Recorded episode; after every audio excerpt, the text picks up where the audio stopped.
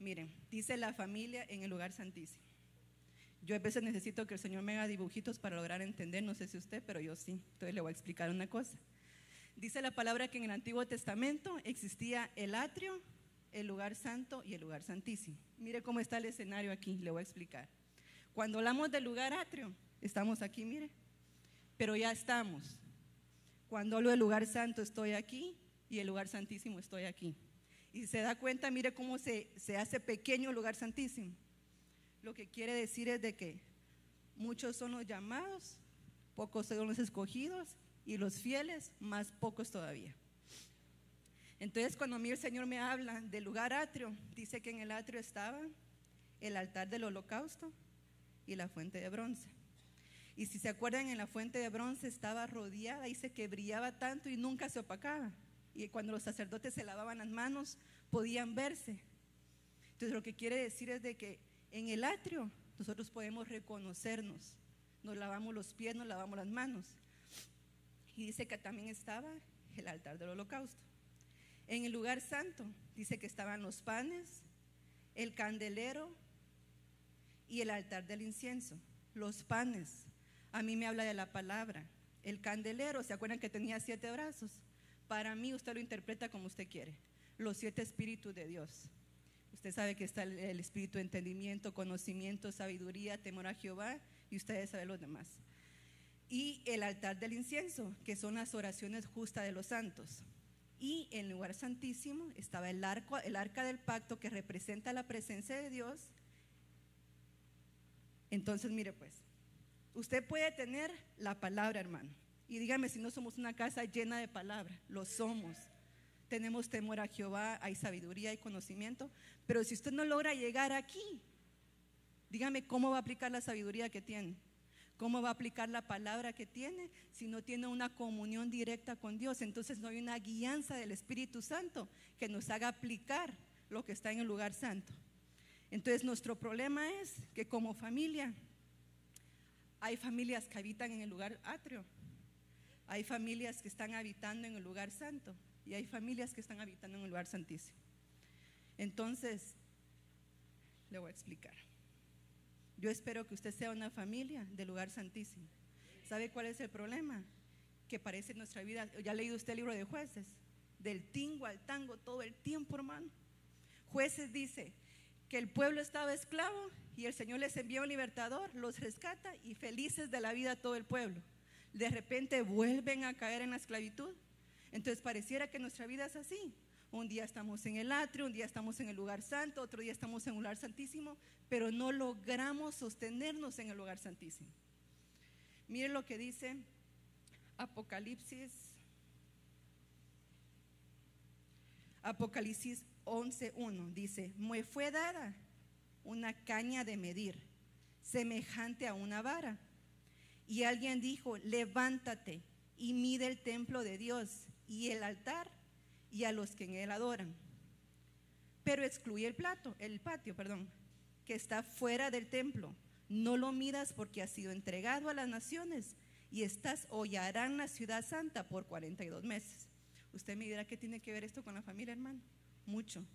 Porque fíjese que la familia es un escenario escatológico de los últimos tiempos. Y el Señor demanda una medida, una medida de parte nuestra. No creamos nosotros que nos vamos a ir con el Señor si habitamos en el atrio, hermano. Perdóneme. Yo voy a ser un poco directa con usted, pero yo creo que muchas veces nos es necesario.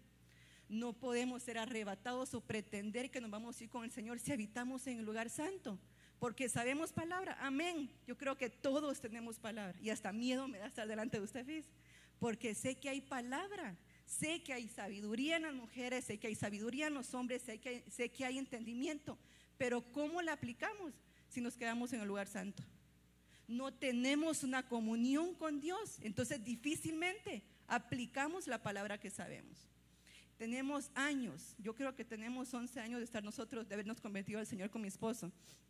Yo le digo a él, tenemos 11 años de escuchar restauración familiar y hemos sido restaurados a totalidad. Pregúntese usted.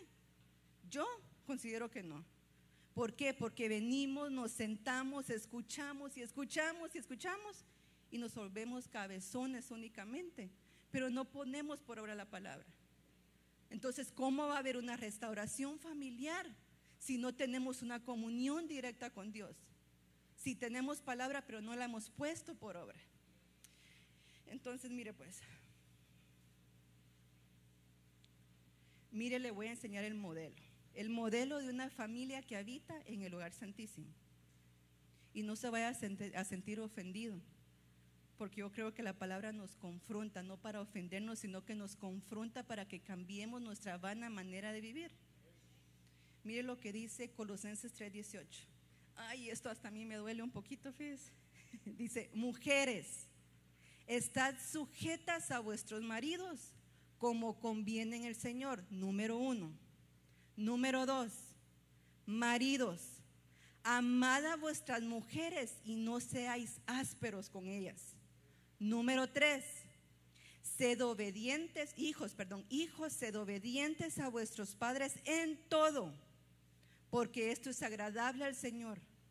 Y número cuatro, padres, no exasperéis a vuestros hijos para que no se desalienten. Usted sabe que el orden de los factores sí altera el producto, ¿verdad? No dice mujeres sométanse a sus esposos si sus esposos son lindos y cariñosos. No dice eso, hermano. Fíjese que muchas veces como mujeres decimos, ¿cómo me voy a someter si usted me trata re mal? ¿Y qué? Dice, sujetaos a vuestros maridos como conviene en el Señor, punto. No nos da una pauta, no está entre paréntesis si te tratan bien, si te dan amor, si te sustentan. No dice eso. Dice, mujeres, sometamos a nuestros maridos. Va para las mujeres el primer punto y primero me toca a mí, oye, no crea de que soy ovejita así mansita tampoco, porque me cuesta. Dice, miren pues, mujeres, Efesios 5:22, las mujeres estén sometidas a sus propios maridos como al Señor, a sus propios maridos, no a otros hombres, a sus propios maridos como al Señor. Yo le puse ahí ese por qué en, question mark, porque el siguiente versículo dice, porque, como que alguien preguntara, ¿verdad? ¿Pero por qué? Porque el marido es la cabeza de la mujer, así como Cristo es la cabeza de la iglesia, siendo él mismo el salvador del cuerpo. Pero así como la iglesia está sujeta a Cristo, también las mujeres deben estarlo a sus maridos en todo. Mira alguna cláusula usted que diga ahí, en algunas cosas sí, en algunas cosas no. No, en todo.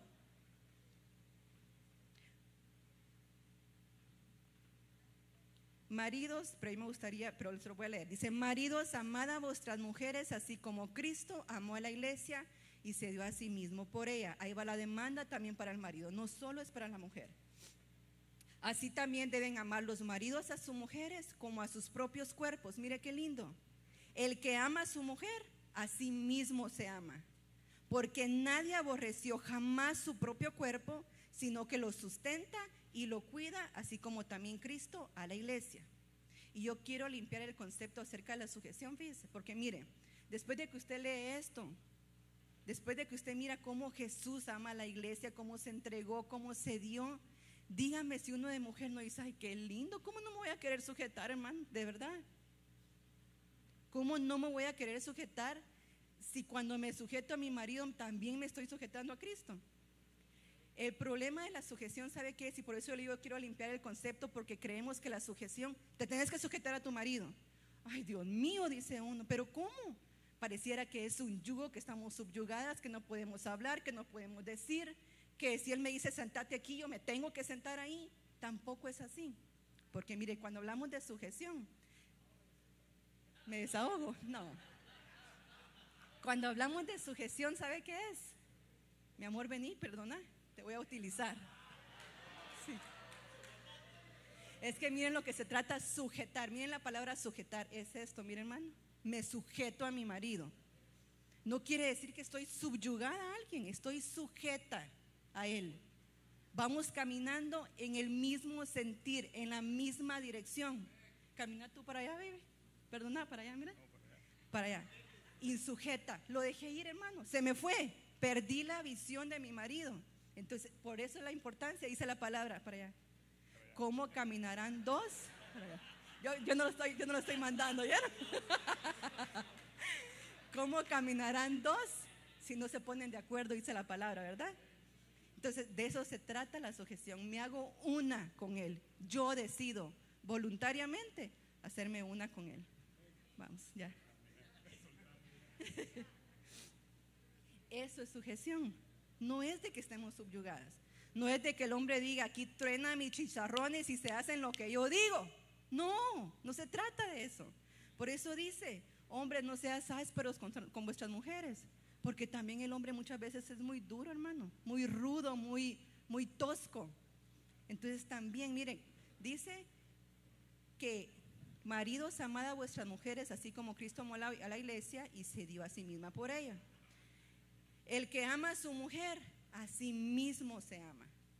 Entonces también hay una demanda para los hombres. Por eso es la medida, mire, la medida del, del, lugar santo y del lugar santísimo. En el atrio no se va a medir a nadie, así que usted cuídese de no estar en el atrio.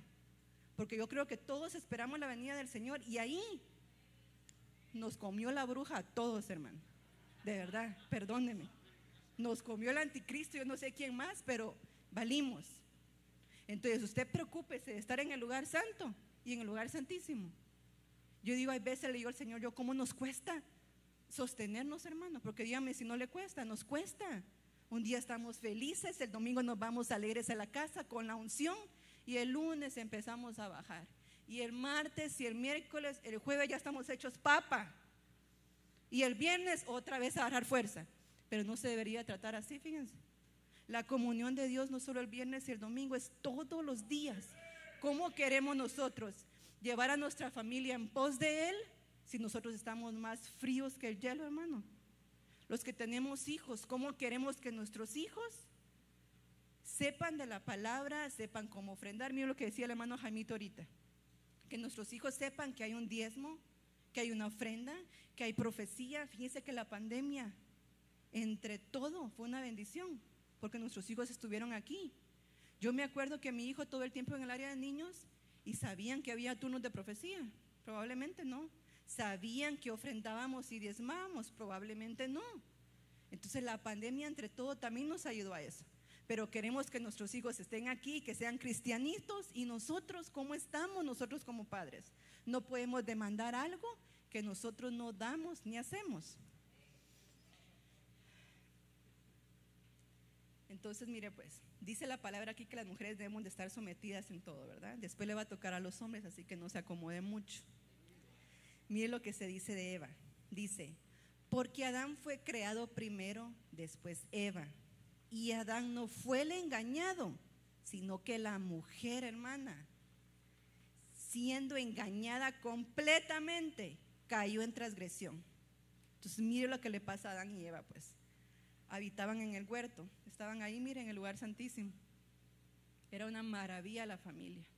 Pero la hermanita Eva, y esto va para las mujeres, somos seducidas por el oído, hermana. Tenga cuidado con quien habla. Uno de mujer casada tiene amiguitos en lo oculto. Ha de estar habitando aquí en el atrio, mire. No en el lugar santo ni en el santísimo. Porque la mujer es seducida y es engañada por el oído. Por eso también hombres sean detallistas, díganle que están lindas, hermosas, porque la mujer es por aquí, el hombre es por los ojos, la mujer es por el oír. Entonces la Evita viene y se pone a conversar con la serpiente y yo digo, pero ¿en qué momento también Adán se descuidó, hermano? Si fíjese que dice la palabra que cuando Adán fue puesto en el huerto, las órdenes eran cultivar y cuidar el huerto. Cuando vamos en la original, la King James dice to dress it and to keep it. Dress it es vestir, cubrir. Y keep it, cuando vamos al original, dice que tenía que cercar alrededor como con espinos. Y yo me encontré con un versículo en Oseas que dice que el Señor iba a cercar a la ciudad con espinos para que no fuera seducida por sus enemigos y se fueran pos de ellos. Entonces, mira el trabajo de Adán, cercar con espinos. Y luego también dice que significa vigilante, centinela. Cuando hablamos de keep, ¿verdad? De cuidar el huerto. Centinela, vigilante. ¿Qué hace un centinela? No se para en un lugar alto a vigilar todo lo que está pasando alrededor. Y cuando mira a ver un adversario, le avisa a todos los que están a su cargo. Entonces, ¿qué estaba haciendo Adán cuando Eva empieza a hablar con la serpiente. ¿Saber qué estaba haciendo, hermano? Usted, hermano, revise el teléfono de vez en cuando a su esposa, mire con quién habla, con quién se escribe, porque probablemente, perdóneme, pero hay de casos a casos. Entonces, el deber del hombre no solo es proveer económicamente, no es solo llevar un sustento a la casa, el hombre tiene la tarea de estar como un vigila de su casa. Pero ¿cómo va a ser guiado a ser un vigila si está aquí, mire? No está allá arriba, no escucha la voz de Dios. No hay una sensibilidad en el oído del hombre para que esté alerta, alerta, todo el tiempo alerta. Entonces, ¿qué hacía Eva? Escuchando con la serpiente, escuchando a la serpiente. Y miren, y cae. Y nos destruyó a todas, hermano. Nos fuimos todas con ella. Destruyó a la familia. Dígame si después de la insujeción de Eva, los sacan del huerto. Los sacan del lugar santísimo. No podían sostenerse ahí. ¿Qué viene después? Caín y Abel, uno mata al otro. Miren la desgracia familiar que lleva el no sujetarse la mujer al hombre. Uno cuando se sujeta al hombre, hermano, muchas veces creemos que es una carga. Y fíjese que cuando uno ama de verdad, no debería ser una carga sujetarse. El hombre muchas veces, no me gustan esos zapatos, mi vida, va, me los cambio, pues. Pero miren, fíjense que una de las actitudes de la sujeción es la sumisión. Y muchas veces, ay, me voy a quitar los zapatos, pues. Hermano, hermana, perdón. No hay sumisión. Usted puede decirle, ok, me lo voy a quitar, pero sin sumisión. Entonces no cuenta. Porque la sujeción tiene que venir de aquí adentro del corazón, mire. Cuando uno tiene la revelación de que cuando me sujeto a mi marido, me estoy sujetando a Cristo. Fíjense que mire el velo, perdóneme que se lo diga también, es una señal de autoridad, ¿verdad? De que estamos bajo sujeción. Y lindas, todas tenemos el velo, pero le voy a preguntar algo, ¿y es sujeta en su casa, hermano? ¿Es sujeta de verdad en su casa? Porque esto podría ser, perdóneme, de balde. Aquí me hago la gran cristiana y la mujer sometida y sujeta, pero en mi casa soy otro rollo. Entonces yo no puedo hablar y decir si no va de acuerdo a lo que estoy obrando. Amén. No se siente ofendida, ¿verdad?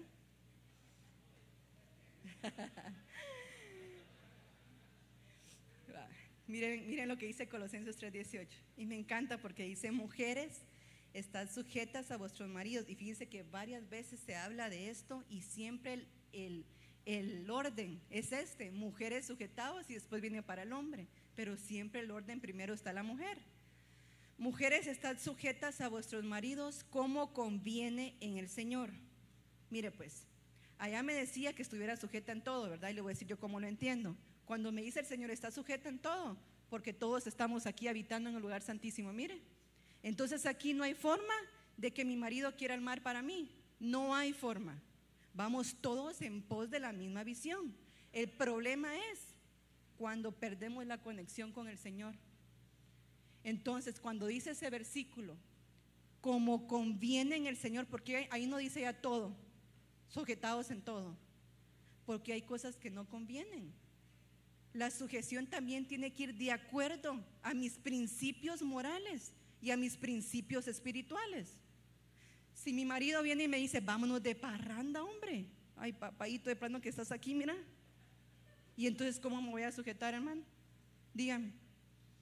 No puedo. Va en contra de mis principios espirituales. Va en contra de lo que el Señor me mandó hacer. Y yo no me voy a echar a perder solo porque me está diciendo que nos vayamos de pari. Y le voy a decir con la palabra por qué le estoy diciendo esto. Mire cuando dice sujetas, viene de la palabra upotazo y está compuesta por dos palabras, la G5259, que quiere decir condición inferior o bajo, y de la G5021 que dice arreglar de manera ordenada o señalar. Pero cuando se habla de este verbo dice que es la forma continua del verbo, lo que quiere decir de que no se hace solo una sola vez, sino que es algo continuo todo el tiempo, todo el tiempo, todo el tiempo hasta que se convierte en un hábito en mí. Fíjense que al principio cuando me casé con mi esposo, me acuerdo que yo tenía una mi amiga cristiana y ella me dijo, déjame, le voy a llamar a mi marido para pedirle permiso. Ahí está, dije yo. ¿Qué le tiene que pedir permiso al marido para ir a la tienda? Dije en mi corazón. Y yo me casé sin saber nada acerca de la sujeción. Créame, nada, cero. Yo fui criada de una vana manera de vivir por mis padres. Entonces yo probablemente vi un matriarcado en mi casa que ahora digo, ¿cómo me voy a sujetar a mi marido si mi mami no es así? Entonces, ¿qué? Me tuvieron que cambiar el chip, hermano. Y al principio cuesta, sí cuesta, pero cuando lo convertimos, lo convertimos en un hábito, se convierte en una forma de vivir, como el Evangelio. El Evangelio no es una religión, es una forma de vida, igual que la sujeción. Después usted sabe que naturalmente, como algo nato que sale de su corazón, le va a decir que sí a su esposo, sin ningún problema. Entonces, mire pues, dice que es arreglar de manera ordenada, mire qué lindo, arreglo de manera ordenada, pero bajo sujeción, no haciendo lo que se me place y lo que yo quiera, porque ese es el problema de la mujer. Creemos que todo lo podemos, hermano. Creemos de que como nosotros decimos así es, nuestra rebeldía, nuestro egocentrismo no nos permite muchas veces someternos a la autoridad. Y acuérdese de que toda autoridad es puesta por Dios. Aquel a quien la autoridad se revela, ante Dios se revela. Usted no se está revelando a su marido, usted se está revelando ante el Señor. Entonces, miren, le digo de esto, estábamos tocando, estar sujetas a vuestros maridos como conviene en el Señor, ¿verdad? Lo que quiere decir de que cuando no es según nuestra, nuestra moral, nuestra ética, nuestra espiritualidad, si no nos lo permite, no lo podemos hacer. Y mire el caso de Abigail, pues. Abigail que se considera una mujer sabia, inteligente, hermosa, mire lo que dice de ella.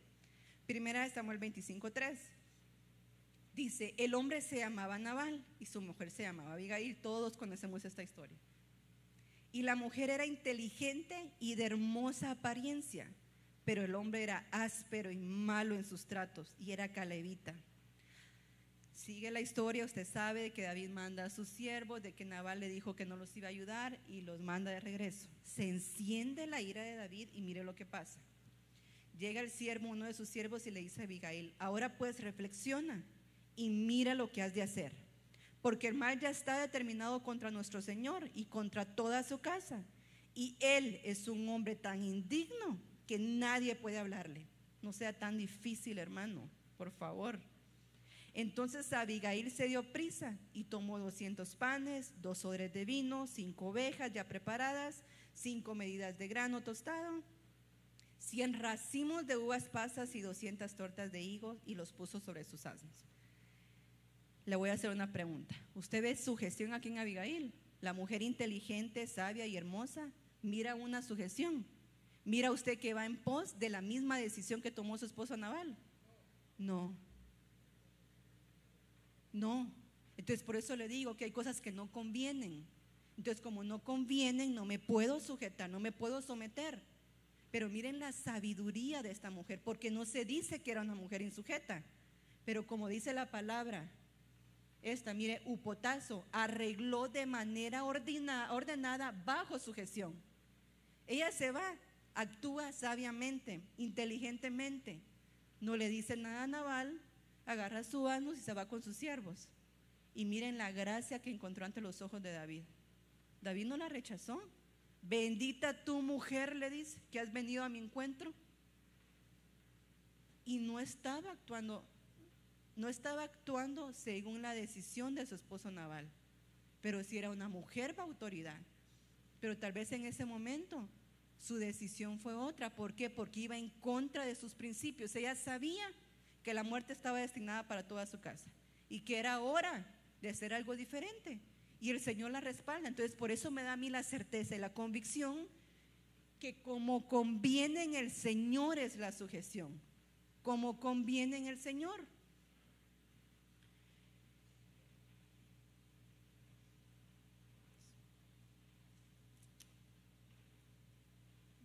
tenemos a Abigail.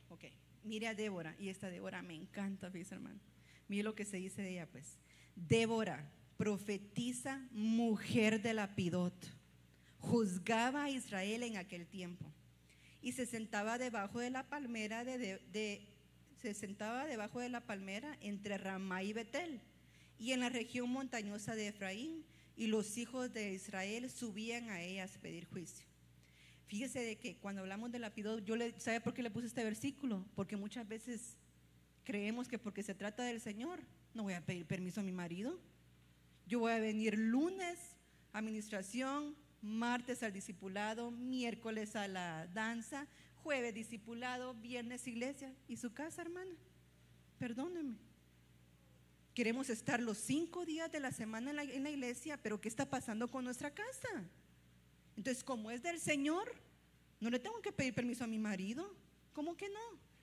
Si Débora era una jueza, era una madre de Israel, pero ministraba bajo la palmera, entre, dice, entre Ramá y Betel. Ramá significa altura, mire, lugar santísimo. Significa lugar alto. Betel, casa de Dios. Y Efraín, fruto. Lo que me da a entender a mí que una mujer bajo sujeción, que una mujer que no está bajo sujeción no puede dar fruto, hermano. No puede, perdóneme. No puede ser fructífera, fructífera si la mujer no está bajo sujeción. Fíjense que cuando hablamos de Débora, a mí me encanta porque el lapidot nunca se habla, nunca, solo se menciona ahí creo, pero dice que lapidot, lapidot, perdón, su nombre significaba, significaba brillante, lámpara, luz. Entonces no quería decir que su, su marido no ministraba, él, tuvo que haber sido algo, era luz para alguien. Él transmitía luz, transmitía santidad. Lo que pasa que tal vez su papel era otro.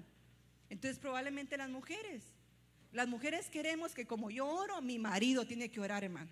Y si no ora, no es, no es, no es espiritual. Si yo, si a mí me gusta la palabra, mi marido tiene que estar sentado escuchando la palabra y leyendo, si no, no es espiritual. No, no se trata de eso. Tenemos que respetarnos también. A, mi marido probablemente le gusta el fútbol, a mí me gusta el básquetbol. Pero que le guste el fútbol no quiere decir que es un rebelde. Fíjese que el problema de los matrimonios o de las familias muchas veces, hermano, la hermana no le gusta ni sentarse a ver un ratito fútbol con el esposo. ¿Por qué? Está bien, no le gusta. Hágale popcorns, hágale chips, lo que quiera para que él esté feliz y contento. Y siéntese un, un ratito a disfrutar con él. El fútbol no es, de, mire, el fútbol no es malo, no es del diablo como muchas veces las mujeres creen. Ese es nuestro problema, que todo lo espiritualizamos y no se trata tampoco de eso. Respetémonos.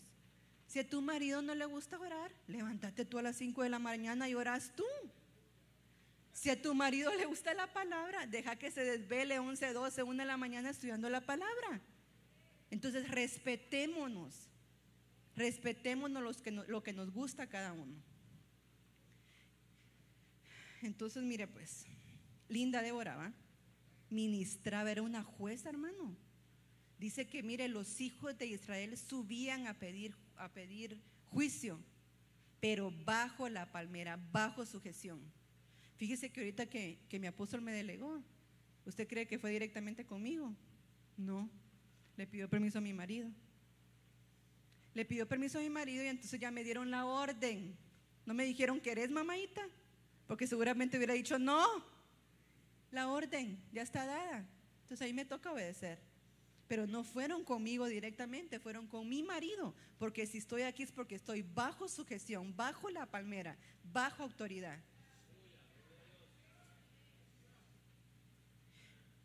Mujeres, otra vez, perdón. Porque mire qué lindo este versículo, porque muchas veces creemos que como nuestro marido es incrédulo, no nos debemos de sujetar. Equivocadas. Miren lo que dice primera de Pedro 3.1. Asimismo, vosotras mujeres estad sujetas a vuestros maridos, de modo que, si algunos de ellos son desobedientes a la palabra, puedan ser ganados sin palabra alguna por la conducta de sus mujeres al observar vuestra conducta casta y respetuosa. Miren qué lindo. O sea, que si nosotras estamos allá y ellos están aquí, hermana, actúe como que está en el lugar santísimo.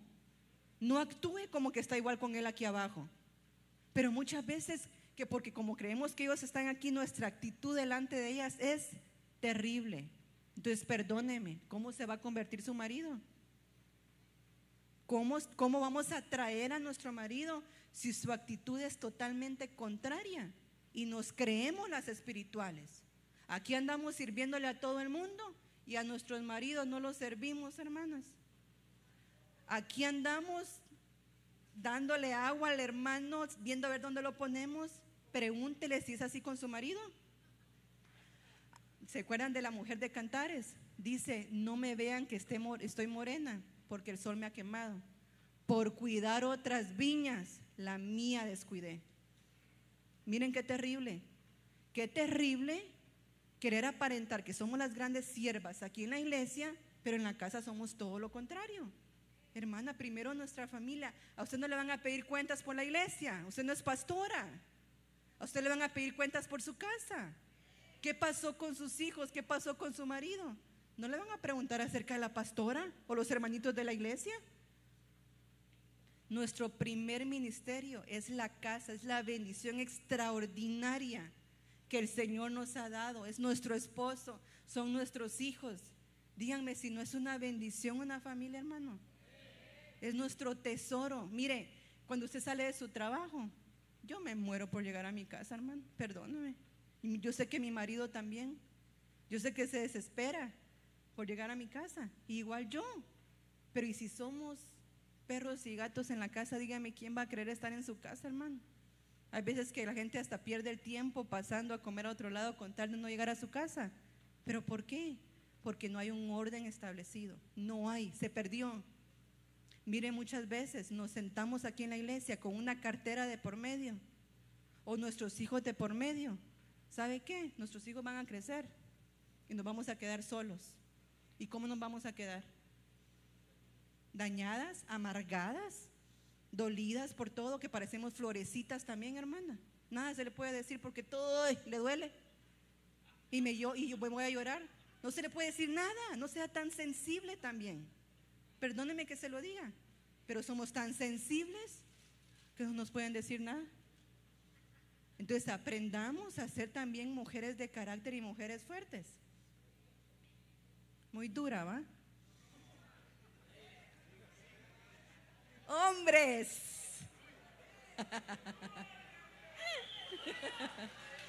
Gloria a Dios. Denle un aplauso fuerte al Señor, hermano. Miren lo que dice Efesios 5:25. Dice, maridos, amad a vuestras mujeres. Mire qué lindo. Así como Cristo amó a la iglesia y se dio a sí mismo por ella. Hermano, el Señor se dio por nosotros. Él no nos anduvo preguntando cómo éramos. Lo más vil y lo más menospreciado es, ah, ah, ah, ¿cómo se dice? Lo más vil y lo más menospreciado escogió el Señor. Entonces, se dio, por amor se da. Ahí anda, siempre nuestro apóstol nos dice, ¿verdad? El hombre en el carro más lujoso y la mujer en una carcachita, hermano. El mujer anda nítido vestido y su mujer ni tenis tiene para comprarse. Le tiene que estar pidiendo dinero para todo. Se da, el hombre se da. Dice, así también deben amar los maridos a sus mujeres como a sus propios cuerpos. Mire qué lindo. El que ama a su mujer, a sí mismo se ama.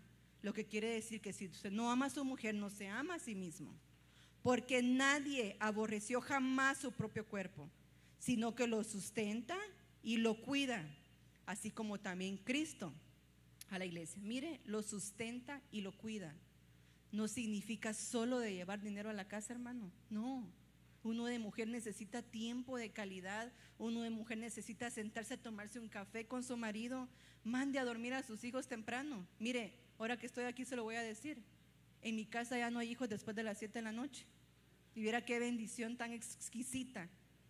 Ya no hay hijos después de las 7 de la noche.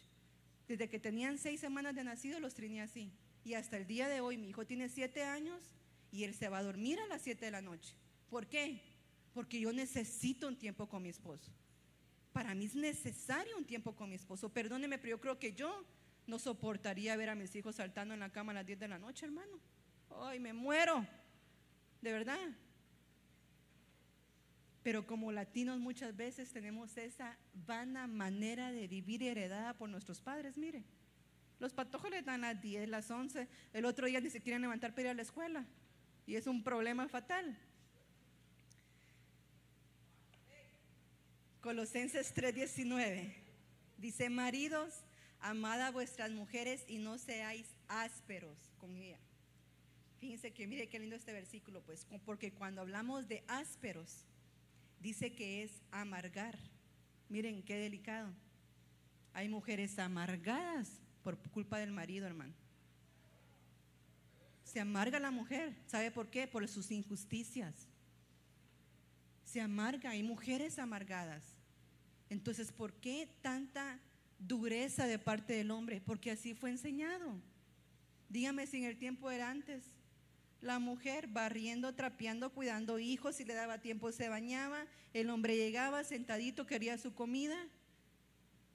Y hermano, nosotros también nos cansamos. Yo sé que nuestra responsabilidad es nuestros hijos mantener la casa, pero perdónenme, no somos de hierro. Nos cansamos. Necesitamos que un día nuestro marido agarre la escoba y se ponga a barrer, que él haga la cena, viera qué rico se siente. Lindo, díganme si no. ¿Verdad?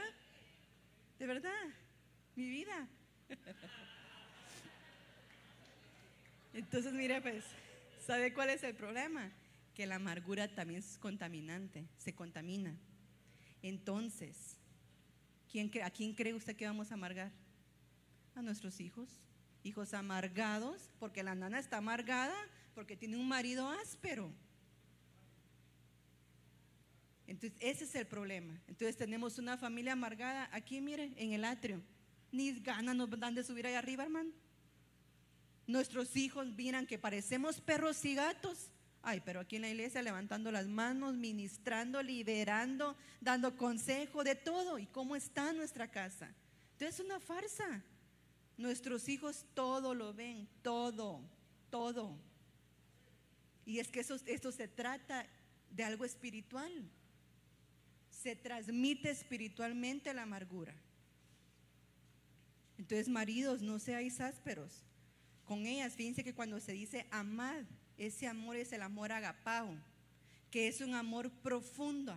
Es la palabra que Dios utiliza cuando dice, y de tal manera, agapao, amó Dios al mundo que se entregó. Entonces, miren, miren el nivel de amor con que un hombre tiene que amar un amor profundo, no es un amor eros, porque no todo se trata de erotismo, hermano, de sexualidad, no todo se trata de eso, no, es, no dice ahí amad eróticamente, agapao, y tampoco dice amad fileo, porque fileo puede desaparecer rápidamente, pero es un amor agapao, algo que viene desde lo más profundo del corazón y que se puede mantener. Miren, les puse este versículo, Hebreos 12, 14. Buscad la paz con todos y la santidad, sin la cual nadie verá al Señor. ¿Y sabe por qué se, le puse, se lo puso y me encantó?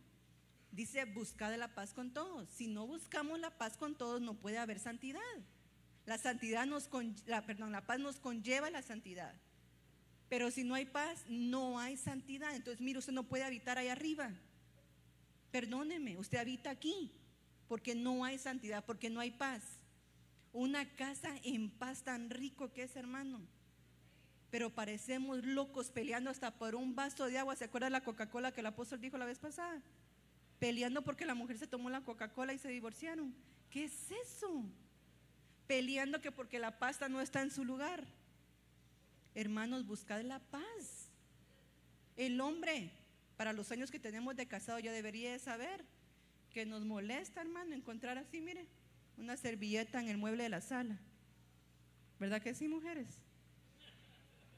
Entonces, pero eso lo hacemos un problema. ¿Qué te cuesta agarrarlo? Ponerlo en su lugar. Pero hacemos un problemón por el bendita servilleta que está mal puesta, hermana. No, hombre. Busca la paz con todas. Se ríen algunas, ¿va? Porque es cierto.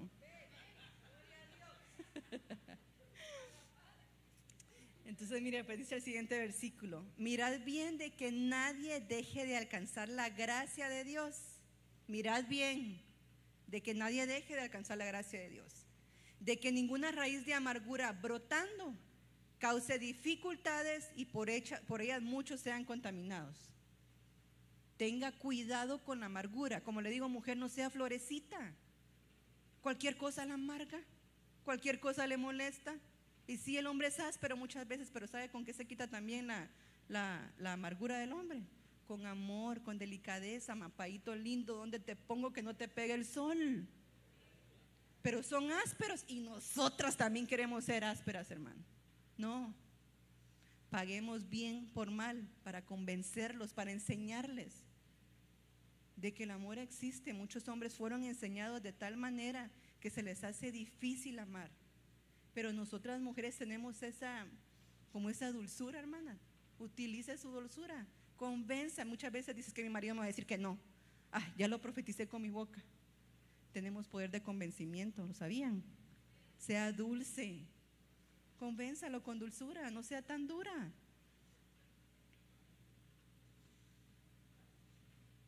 Miren lo que dice Pedro 3:7. y vosotros maridos, igualmente convivid de manera comprensiva con vuestras mujeres, como con un vaso más frágil, puesto que es mujer, dándole honor como coheredera de la gracia de la vida. Miren qué lindo esto, para que vuestras oraciones no sean estorbadas. Miren la consecuencia, no es cualquier cosa, para que vuestras oraciones no sean estorbadas. Pero cuando dice convivir de manera comprensiva, mire lo que dice la Kadosh. Ustedes esposos igualmente conduzcan su vida de casados con entendimiento. Lo que está aquí en el, lugar santo, mire, acuérdense que están los siete espíritus de Dios. Con entendimiento. A pesar de que su esposa pueda ser más débil físicamente, deben respetarla como una compañera heredera del don de la vida.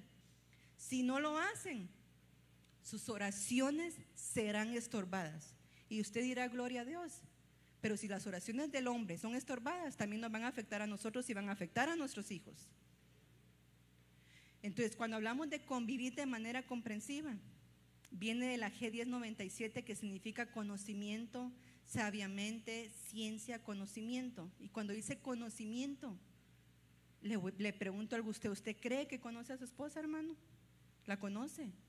¿Sabe que le gusta? Si agarrara yo aquí ahorita a un hermano y le pregunto, ¿sabes qué comida, cuál es la comida favorita de tu esposa? ¿Lo sabrá? Sí, dice el hermano. ¿Cuál es su color favorito? ¿Cuál es su pasatiempo favorito?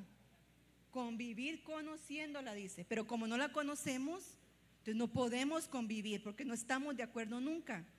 Y yo no sé si ustedes han escuchado que en la psicología se dice que hay cinco lenguajes del amor. ¿Han escuchado? Está el tiempo de calidad, regalos, actos de servicio. ¿Cuál otra hermana? Tiempo de calidad, actos de servicio, regalos, caricias, contacto físico, ajá. Y palabra de confirmación. Miren qué lindo. Entonces lo que quiere decir es esto, mire pues. Cinco lenguajes de cómo puedo de cómo puedo recibir yo el amor. Mi lenguaje probablemente no es el lenguaje de mi esposo, pero como a mí me gusta el tiempo de calidad, yo le doy tiempo de calidad todo el tiempo a él, porque a mí me gusta el tiempo de calidad. Pero probablemente a mi esposo no le gusta el, tiempo de calidad. Tal vez a él le gustan los regalos, pero como a mí me gusta el tiempo de calidad, yo eso le doy. Entonces él no percibe mi amor. Igual él conmigo. A mí me gusta el tiempo de calidad, y Él me da regalos. Y para mí eso no es amor. Entonces yo no puedo percibir el amor de Él. Entonces tiene la tarea de conocer a su esposa para saber cómo percibe ella el amor. Porque me va a decir, sí, pero yo la acaricio, pero yo le subo el pelo, pero, pero yo le hago de comer, sí, pero ella no le gusta, ella no percibe así el amor. Hágale un regalito. Se va a derretir ahí de amor por usted. Tal vez eso le gusta. Y usted también, hermana conozca a su esposo. Todo el tiempo nos afanamos por servirle a nuestros esposos, ¿sí o no? Pero, por ejemplo, el mío, amén, le agrada que le sirva, pero ese no es su lenguaje de amor. Yo lo conozco y no se lo voy a decir. Entonces, pero yo me muero por servirlo, porque le digo, a mí me gusta que me cocine y me encanta. Entonces yo lo sirvo, pero él no percibe mi amor de esa forma, lo percibe de otra forma. Entonces me toca que hacer otras cosas. Y muchas veces venimos, incluso a administración, y me dice, sí, pero mi marido no me ama. Ay, mi vida, pero si yo te miro que te cargan un buen carro, que andas bien vestida, que tus hijos andan bien vestida, que es cariñoso. Sí, pero ella no percibe el amor de esa manera.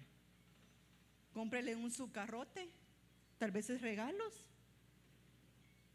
Y no puede ser que ya se me pasaron 45 minutos. Bueno, pero mire, fíjese que mire lo que el Señor quería que le dijera, fíjese. Porque mi corazón cuando hice el tema yo dije, no voy a tocar a los hijos. Porque tal vez somos, yo creo que todos somos hijos y necesitamos ser obedientes, pero se trata del matrimonio. Porque como convivamos en el matrimonio como esposas y esposos, entonces por sus frutos los conoceréis. Entonces nuestros hijos van a percibir la bendición. Entonces nuestros hijos, muchas veces fíjese que demandamos, ojalá que mi hijo se encuentre un mujerón que lo sirva, que sea una sierva. Y usted es así. Entonces mi hijo va a buscar algo que se parezca a mí. Entonces miren nuestra responsabilidad igual a los maridos. Queremos que nuestras hijas se consigan buenos hombres trabajadores, luchones, que las protejan, que las cuiden. ¿Y es usted así? ¿Saber? Entonces ella va a buscar lo que, lo que fue enseñada en casa. Entonces, mire pues, resumido, padres en unidad, dice el número cuatro, padres, no exasperéis a vuestros hijos para que no se desalienten. Mire, dice padres, ya en unidad, ok, no exasperéis a nuestros hijos. También se dice, no provoquéis a vuestros hijos para que no se desalienten. Y fíjese que esa palabra desalienten en el original dice hacerlos descorazonados, imagínense. Sin espíritu, dice el original. Entonces no los provoquemos para que no vayan en pos de ser hijos descorazonados. Hay una forma, la palabra dice que tenemos que disciplinar a nuestros hijos, amén. Pero tenemos que buscar un equilibrio. No podemos ser tan duros. No los vaya a hincar en, maíz como lo hincaron a usted, hermano. Por favor. Muchas veces queremos, como así fuimos aprendidos, así queremos disciplinar. Y no, váyase a la Biblia. Ahí le van a decir cómo disciplinar a nuestros hijos. Ahora mire pues, ya voy a ir cerrando. Primera de Pedro 4, 17. Hermanos, ¿de verdad ya pasaron 45 minutos pues? Sí. Ok. Entonces, mire pues, si tal vez el del piano me acompaña. Nuestra decisión. Primera de Pedro 4:17. Mire este versículo. Porque es tiempo.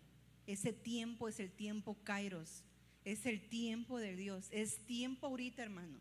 Mire, no pierda, no perdamos el día de nuestra visitación, porque la palabra es dada todo el tiempo y parece que nosotros muchas veces no le prestamos atención.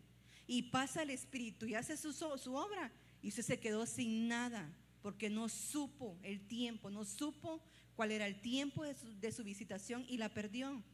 Dice, porque es tiempo de que el juicio, cuando hablamos de juicio, hablamos de una decisión, comience por la casa de Dios. Todas esas palabras que le puse entre paréntesis es porque así aparecen en el original. Entonces dice, porque es tiempo, el tiempo de Dios, de que la decisión comience por la familia. Y si comienza por nosotros primero, ¿cuál será el fin de los que no obedecen el Evangelio de Dios? Entonces es tiempo, es tiempo de que nos ordenemos, es tiempo de que nosotras las mujeres cedamos, de que muramos a nosotras mismas, de que no pretendamos de que todo lo sabemos, de que todo lo podemos, de que voy a hacer las cosas por mí misma, porque ¿sabe qué? Nos perdemos, nos quedamos sin cobertura como que se perdiera el eslabón. Allá está el Señor arriba. Su marido puede estar ahí y usted está aquí abajo, mire, perdida. Entonces es tiempo, es tiempo de que el hombre, hermanos, si la palabra del Señor dice de que Dios es amor, no me diga que usted no tiene amor. Si Dios es amor y lo hemos reconocido como nuestro Dios. Entonces es tiempo de que el hombre deje su amargura, su aspereza y que se haga una con la mujer que escogió. Nadie le escogió a su esposa. Usted la escogió y hermana, usted escogió a su esposo. Entonces cuando le dije al principio, siéntese en orden, porque hay un orden establecido por Dios.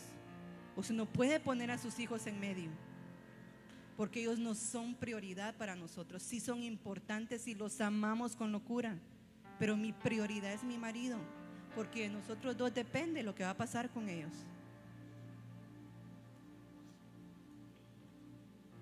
Todos tenemos una tarea que hacer, porque ¿sabe qué? Tenemos que decidirnos. Miren lo que está ya escrito. Yo y mi casa serviremos a Jehová. Una decisión. Es voluntario. El Señor no lo está obligando a usted a hacer nada que usted no quiera hacer. Es voluntario. Tiene que salir de nuestro corazón y tenemos que aprender a morir.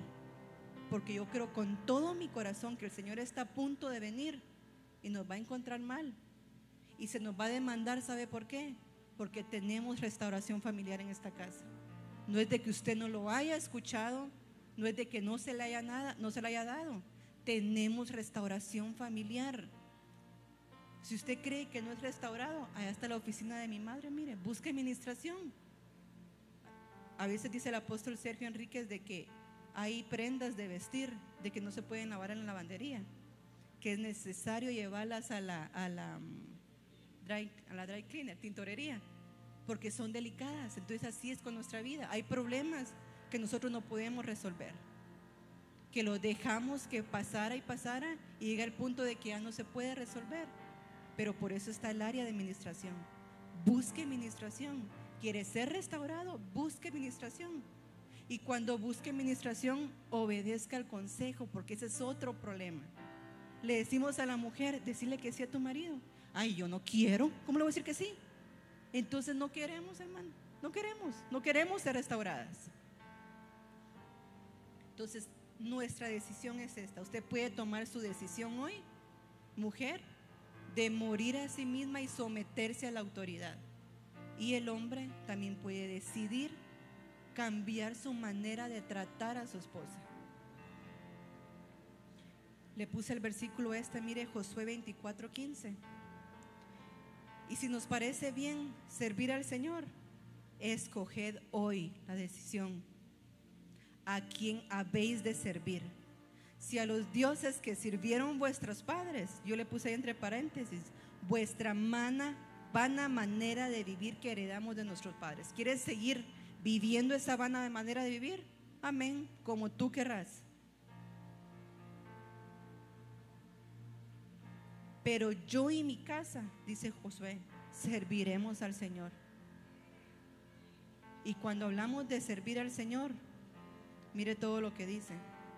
Porque muchas veces creemos que yo y mi casa serviremos a Jehová en la casa, aquí en el templo. Pero hay un servicio que hacer primero en nuestra casa. Primero servimos en nuestras casas, hermano. Y que lo de aquí solo sea una manifestación de lo que realmente hay aquí. Mire, no pretendamos ser unas grandes mujeres y unos grandes hombres aquí, si en la casa definitivamente no lo somos. Mire lo que dice, cuando dice serviremos a Jehová en el original, están todas esas palabras, mire, y hay más. Pero me encanta porque dice trabajar en todo sentido, en todo, no en algunas cosas. Mujeres, seamos esforzadas. Nuestros maridos se van a trabajar muchas veces. ¿Y qué nos quedamos haciendo? ¿Viendo el Netflix? Viendo la última temporada de la nueva serie que salió y nos bañamos y nos cambiamos cuando sabemos que nuestro marido ya va a llegar. O nos ocupamos solo de ir a dejar a nuestros hijos a la casa y bien relax todos. Hay un trabajo que hacer. Hay algo que tenemos que hacer porque nuestra familia nos necesita. Nosotras podemos potencializar a nuestros maridos o tenerlos en el suelo. La mujer virtuosa de Proverbios 31, me apasiona leerla, fíjese. Y es una medida que no es imposible para ninguna. Y el hombre es alabado en las puertas por causa de la mujer. Entonces mire el poder de la mujer. Dice que es servir, que es arar, que es cultivar, esclavizar, adorar, ejercer, honrar, labrar ministrar y mire, sujetar. Así dice en el original cuando dice, yo y mi casa serviremos a Jehová. ¿Por qué no se pone de pie?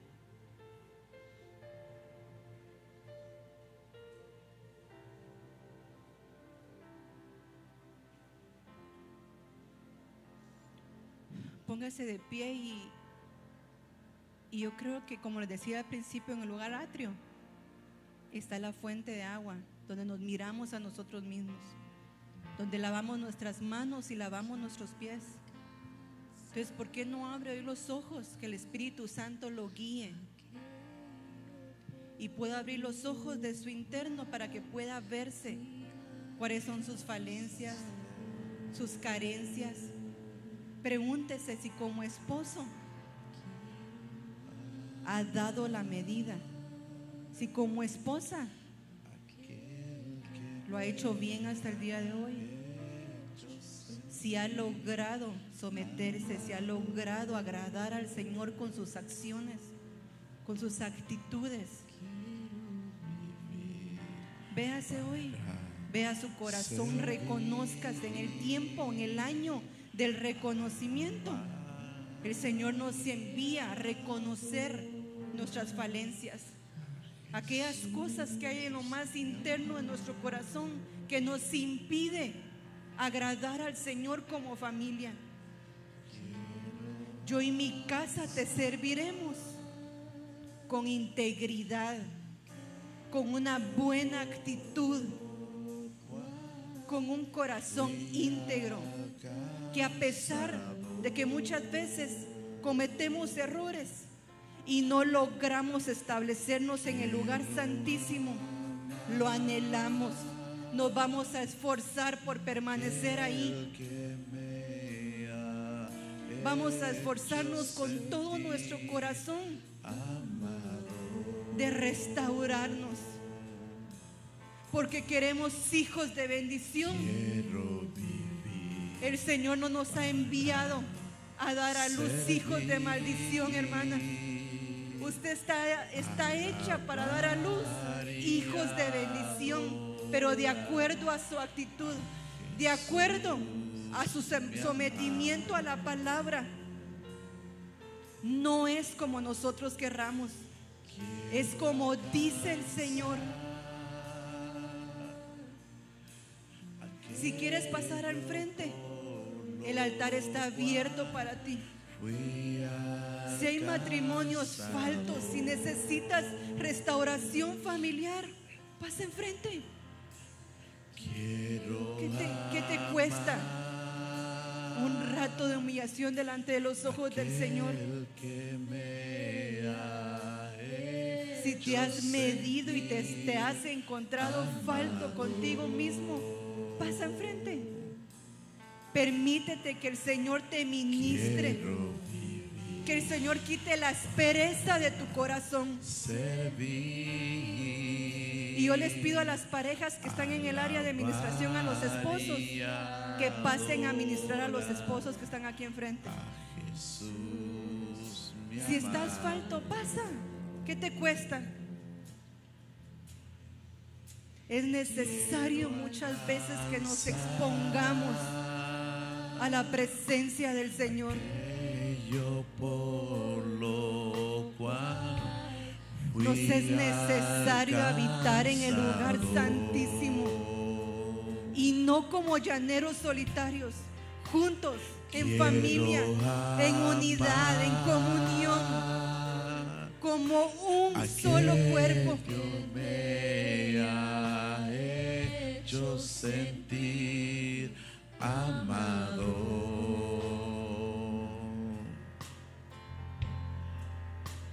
Quiero vivir. Espíritu Santo, haz tu obra en medio de tu pueblo. Espíritu de Dios, haz tu obra. Tu palabra dice de que tú avivarás tu obra en medio de los tiempos. Dala a conocer, Señor, en el nombre de Jesús. Por amor a tu santo nombre, Espíritu Santo, muévete. Muévete, Señor, en el corazón de tu pueblo. Que venga la revelación de tu palabra, Señor, por favor. En el nombre de Jesús. Quita toda aspereza del corazón de tu pueblo, Señor. Quita toda amargura.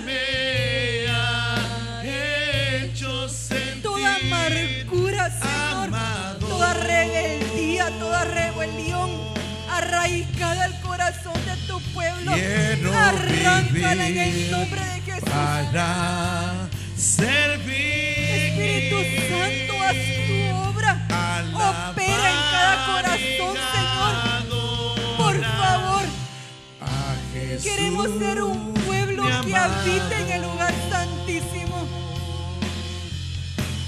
Queremos ser un pueblo que se maneje en el lugar alto, Señor. En el nombre de Jesús. Lo cual fui alcanzado.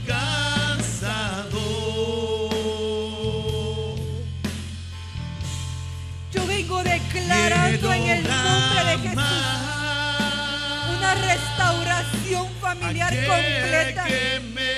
Arranca el dolor del corazón de tu pueblo, Señor. Amado. Que no te agrada. Quiero vivir para servir. Queremos vivir para servirte en integridad. Alabar y adorar a. Jesús, mi amado. Yo y mi casa te serviremos con integridad. Te serviremos con nuestro corazón. Te serviremos según y de acuerdo a tu palabra, Señor. Visítanos. Que a la hora de estar en el lugar santísimo, baje tu gloria, baje tu presencia y seamos guiados.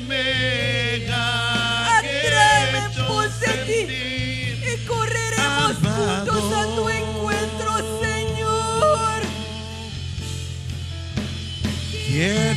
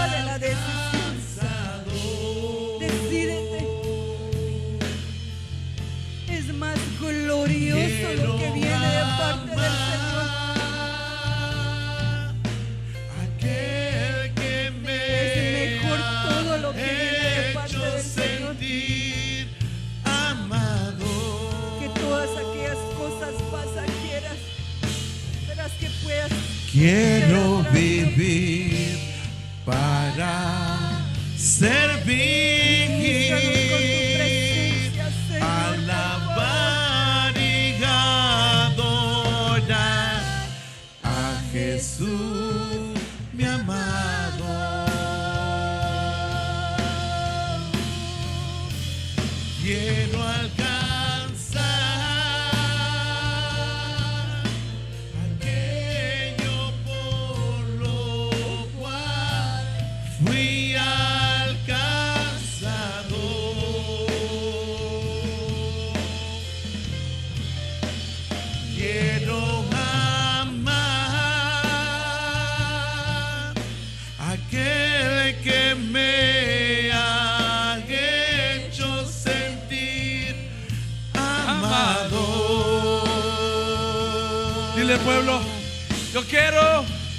y Quiero vivir para servir. Deja que el Espíritu Santo ministre. Alabar y Tu familia. adorar a Jesús, mi amado.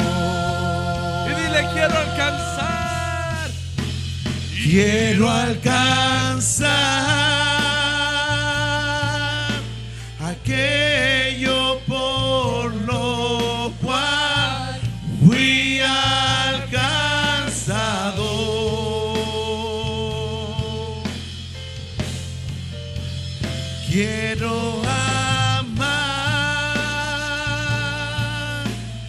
aquel que me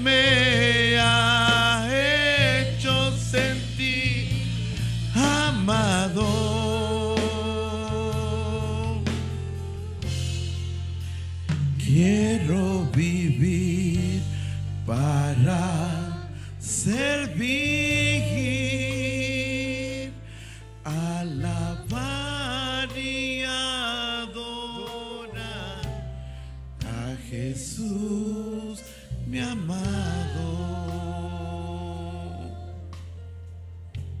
Deja que el Espíritu Santo entre. Así con tus manitas levantadas. Recibe al Espíritu Santo para que Él te pueda guiar con tu familia. Si tus hijos no han venido a la iglesia o se han ido, tienes promesa de Dios que yo y mi casa serviremos a Jehová. No pierdas. No pierdas esa esperanza. Deja que el Espíritu Santo ministre tu alma y te cambie poco a poquito. Tú hablándole, diciéndole Espíritu Santo, ayúdame. Mira que mi corazón no entiende.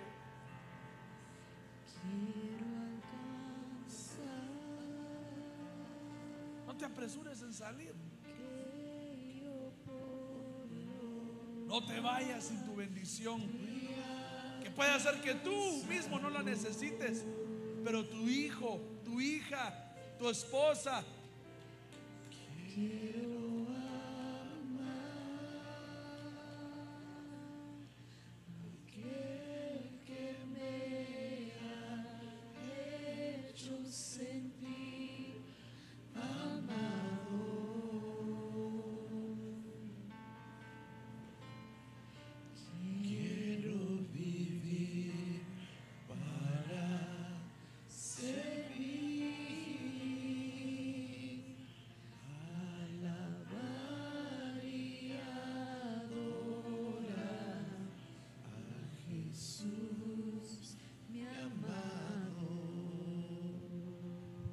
Padre, en el nombre de Jesús, por el poder que tu Santo Espíritu tiene, hoy declaro familias completas, completas, Señor, sanas. Si había quebradura, si había enojo, hoy en el nombre de Jesús lo rechazamos, Señor. Lo quitamos, Señor, cualquier pelea, rencor. Hoy borramos todo eso y empezamos de nuevo. Porque tu palabra dice que hay que perdonar a tu hermano tal como tu padre te ha perdonado a ti. ¿Cuánto más con nuestra familia? Hoy declaro que en esta casa, en este campamento, familias completas, sanas, para la gloria del Señor. Y Padre, te pido que deposites esta semilla en los corazones de tu pueblo, Señor. Que sea tierra fértil, Padre. Reprendemos cualquier preocupación, miedo, cualquier cosa que impida, cualquier ave del cielo que quiera quitar esta semilla. Hoy la rechazamos en el nombre de Jesús para que la semilla entre y pueda ser fructífera, Padre. Señor, sabemos que todo está en tus manos. Sabemos que tú das el crecimiento, Padre. Lo que nosotros ponemos es fe. Y eso es lo que ponemos. Fe a tu nombre, fe a tu poder. Recibimos esta semilla. Y todo su pueblo dice, amén y amén. Dámosle fuerte aplauso, hermanos, al Señor.